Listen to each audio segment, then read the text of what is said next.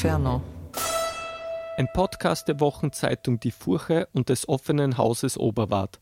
Übersetzt und gelesen von Katharina Thiewald.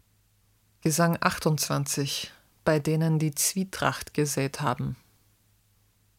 Selbst wenn man mehr als einmal zu erzählen ansetzt, wer könnte denn mit noch so frei benutzten Worten erfüllend sagen, wie viel Blut und Wunden ich hier sah? Wenn man in Süditalien, dem schicksalsschweren Land, alle die auf einem Fleck versammeln würde, die schwer verwundet wurden von Trojanern und im langen Krieg, als nach der Schlacht von Cannae die punischen Soldaten den Toten Roms die Ringe von den Fingern zogen, und dann noch die dazu, die sich gegen die Normannen wehrten, und weiters jene, deren Knochen man noch immer sammelt aus der Stadt, die Manfred von Sizilien verriet an Charles Anjou, All die durchbohrten Toten wären nichts im Vergleich zum Horror dieses neunten Tals. Kein Fass ist je geborsten in der Art, wie ich hier einen sah, vom Kinn bis dorthin, wo wir furzen, war er aufgerissen. Zwischen seinen Beinen hing der Darm. Man sah das Beuschel und den nicht sehr schönen Sack, der Scheiße macht aus allem, was man schluckt. Als meine Blicke sich in ihm verhakten, sah er mich an und spreizte mit den Händen seinen Brustkorb. Er sagte, Schau, wie ich mich spalte. Sieh, wie Mohammed verstümmelt ist. Hinter mir geht Ali, weinend, das Gesicht vom Haaransatz zum Kinn gespalten.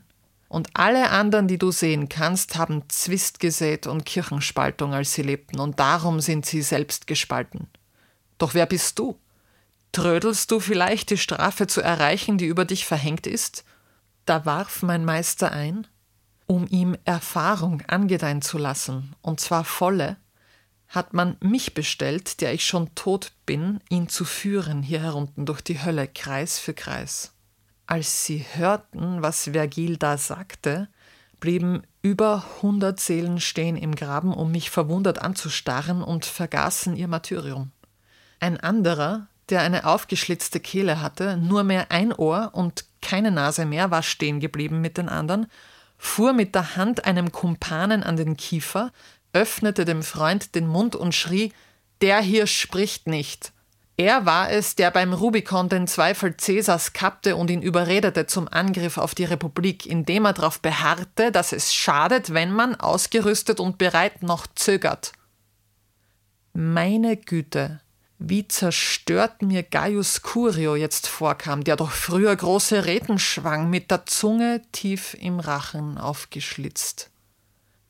Dann sah ich etwas, ich sah mit Sicherheit und manchmal glaube ich's immer noch zu sehen, einen Körper ohne Kopf sich durch das Tal bewegen, den abgehackten Kopf trug er am Haar gepackt und schwenkte ihn im Gehen, als ob's eine Laterne wäre erleuchtete sich also selbst, sie waren zwei in einem, eins in zwei. Als er grad am Fuß der Brücke war, hob er den Arm mitsamt dem ganzen Kopf, um seine Worte unseren Ohren anzunähern. Und das klang so. Jetzt siehst du eine fürchterliche Strafe, du, der die Toten anschauen kommt und selbst noch atmet. Ich bin Bertrand de Born, der unserem jungen König Heinrich schlechten Rat gegeben hat. Ich schürte Feindschaft im Haus Plantagenet zwischen Sohn und Vater. Und weil ich Menschen auseinanderbrachte, die doch so vereint gewesen waren, trage ich, Herrgott, mein Hirn getrennt von seiner Wurzel. An mir kann man sehr deutlich sehen, wie eine Strafe aufs Verbrechen zugeschnitten wird.